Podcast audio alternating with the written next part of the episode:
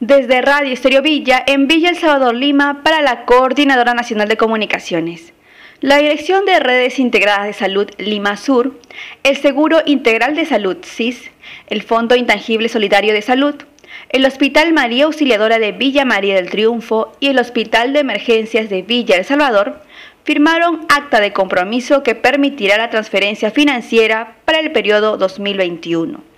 Dicha acta busca establecer el financiamiento de las prestaciones brindadas a los asegurados al Seguro Integral de Salud y brindarles atenciones oportunas y garantizar el abastecimiento de medicamentos y productos farmacéuticos. A través de esta reunión se han marcado los lineamientos que permitan para el próximo año establecer el mecanismo de pago para las consultas y procedimientos realizados por médicos especialistas en el primer nivel de atención en el contexto del fortalecimiento del primer nivel.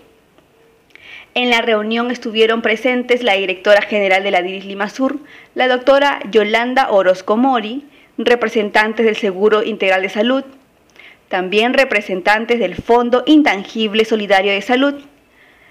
y de las oficinas del Seguro de los Hospitales María Auxiliadora y de Emergencias Villa El Salvador